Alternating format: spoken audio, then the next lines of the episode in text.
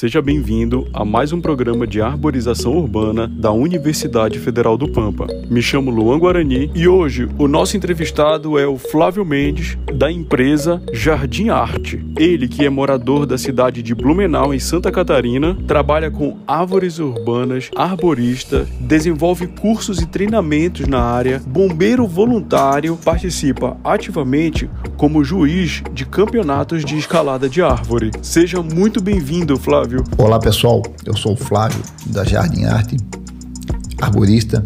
Trabalhamos com manejo de árvores urbanas. Flávio, nos fale um pouco sobre o trabalho que você desenvolve na área de arborização urbana. Então, nosso trabalho de cuidar dessas árvores seriam as podas, adubação, avaliação dessas árvores, é todo o cuidado para poder manter uma árvore na cidade com segurança, porque nós temos que avaliar sempre é o que tem no entorno da árvore. É, em muitos casos a gente trabalha em hospitais, creche, é, várias é, praças que tem muitas árvores e muita circulação de pessoas. Então uma poda é de limpeza, uma boa avaliação pode evitar um dano, evitar um risco grande, um acidente, um bem humano, que é o maior bem que a gente tem que sempre cuidar. Uma poda bem feita não pode passar de 25% da copa dela. Então, quando a gente vai podar, a gente tem que ter um motivo forte por que eu vou podar esse galho? Eu sempre pergunto aos meus clientes qual o motivo da poda? Por que você está me chamando aqui para podar? É muitos casos eles não sabem. Eu quero que você poda porque está na época de podar. Interessante este aspecto abordado por você, Flávio. Qual a sua percepção sobre este argumento corriqueiramente utilizado? Não existe época de podar. Por que não existe época de podar? A ave, ela tem o seu tempo de vida útil, ela vai crescendo,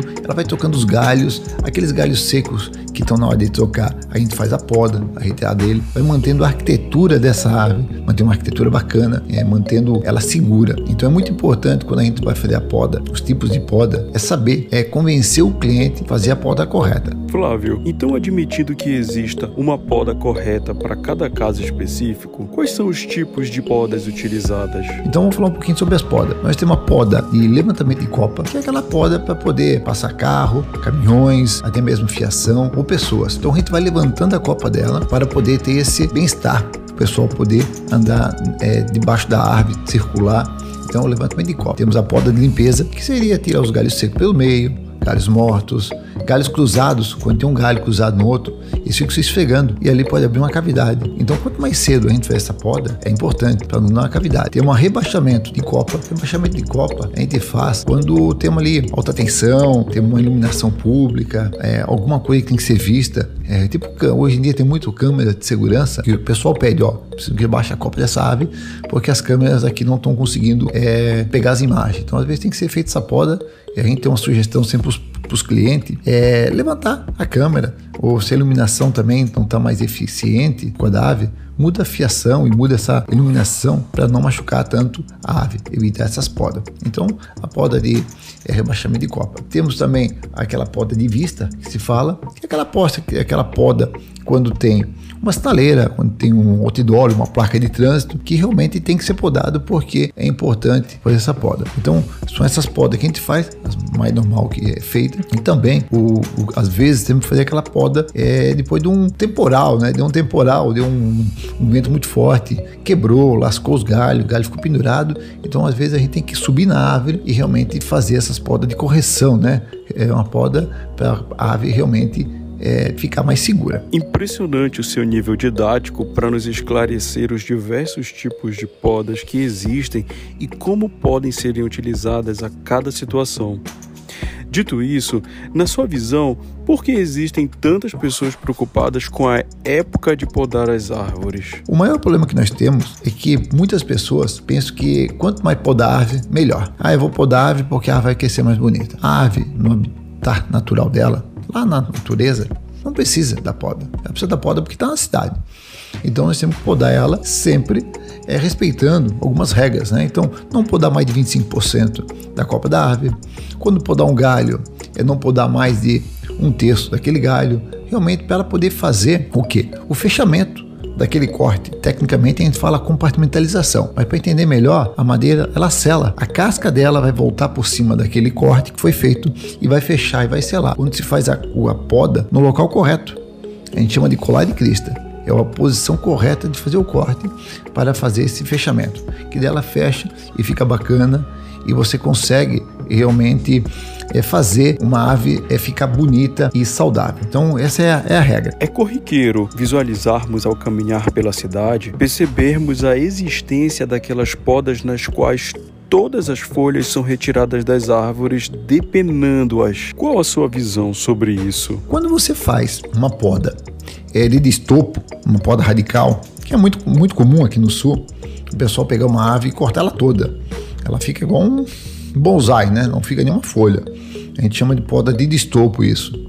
Ou uma poda radical. O que, que essa, essa ave vai acontecer com ela? É, você tirando todas as folhas, eu sempre falo para os clientes brincando até, vamos voltar para a aula de ciências lá da terceira série sobre a fotossíntese. Fotossíntese é um processo fotoquímico que consiste na produção de energia através da luz solar. Quem faz o alimento da ave são as folhas, fazendo a fotossíntese. Então, as folhas é uma fábrica de alimento que, através da fotossíntese e com açúcar, ela faz o alimento para toda a árvore. Quando você corta todo, todas as folhas, ela vai ficar um período sem fazer a fotossíntese. Então, o que vai acontecer? Ela não vai alimentar as raízes, ela vai realmente sofrer. E para ela não morrer, porque ela viu que ela foi mutilada e que ela está morrendo. Então, o instinto de sobrevivência, o que, que ela vai fazer? Ela vai pegar e vai jogar galho, muito galho, para poder resistir. Então ela vai usar o alimento dela, que estava no tronco, que estava nas raízes, que as raízes ela tem a função de é, também de guardar o alimento, então estocar, armazenar o alimento dela. Então ela tira todo o alimento que ela tem e joga tudo para as folhas para não morrer. Automaticamente ela fazendo isso, o que vai acontecer? As raízes vão começar a apodrecer. E vai ter um monte de galho é, lá em cima, na, nos, na, na, copa da árvore. Os galhos são fracos, muito frágil, e eles quebram com uma facilidade que é impressionante. Então, quando esses galhos eles começam a crescer um pouco a mais, questão às vezes de um ano, dependendo da espécie, até menos, né? O que acontece? Eles começam a secar, porque só os fortes sobrevivem. Então dá 5, 6, 7 galhos. Os galhos ficam sombreados, eles começam a secar e cair. É mais ou menos a grossura de um cabo de enxada, mais ou menos ali, ele começa a secar e começa a cair. Por quê? Porque fica sombreado, ele vai cair. Deus cliente, né, o dono da ave, é, eles nos chamam para fazer o corte da ave, porque a ave está morrendo, está caindo muito galho seco,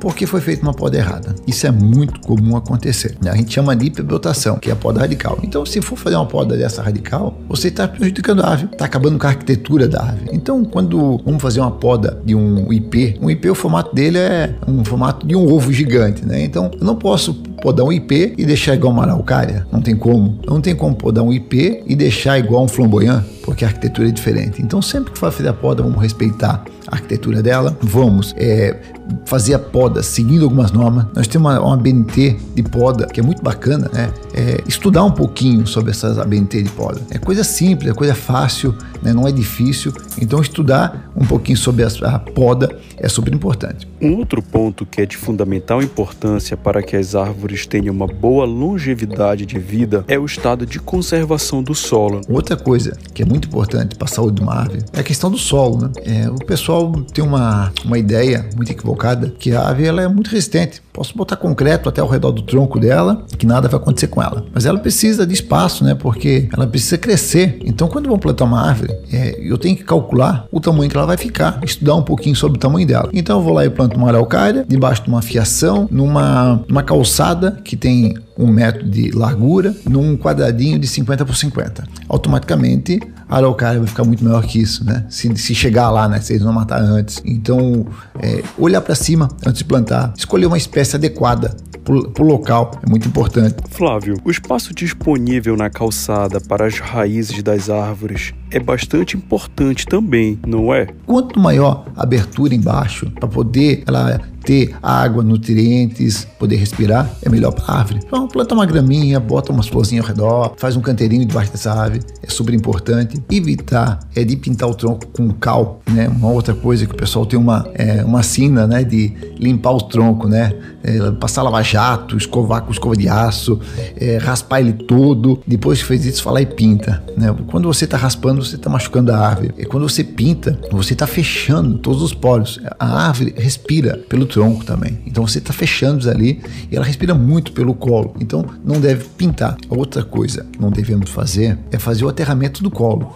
Aqueles meio centímetro da árvore, né? Que ela vai crescendo e tem aquelas raízes um pouco mais expostas. E o pessoal, às vezes, por falta de conhecimento, eles vão plantando umas florzinhas ao redor, ou mesmo fazendo canteiro, ou botando concreto, e vão levantando, levantando. E o, a árvore, quando a gente olha para ela, ela vem em formato cilíndrico. Quando chega ali a 50 centímetros do chão, ela vai se abrindo um pouco mais as raízes. Isso ali a gente chama de colo. Quando você aterra esse colo, essa árvore vai, dar, vai começar a dar problemas. E qual é a primeira coisa que a gente pode é, visualizar quando ela está dando problema nas raízes, no colo da árvore? A gente olha para a ponta das árvores, né? ponta dos galhos. Né? De longe a gente começa a ver já pontas seca. Ponta seca é problema de raízes. Muito obrigado pelas contribuições ao nosso projeto, Flávio. Um bate-papo sem dúvida extraordinário. Obrigado de coração. Se você quiser, pode deixar uma palavra aos nossos ouvintes do programa. Então é muito importante é ter essa visão, olhar essa árvore com carinho, né?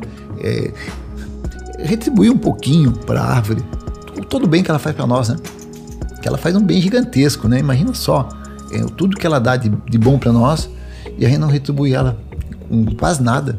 Né? Ela precisaria só de uma, um pouquinho de poda e espaço para ela crescer, para ela fazer todo o trabalho ecológico que a gente não sabe valorizar. Então, quanto mais a gente conseguir valorizar as árvores, fazer umas podas perfeitas, os cortes muito perfeitos, né? sempre estudar um pouquinho sobre o corte, aonde fazer o corte.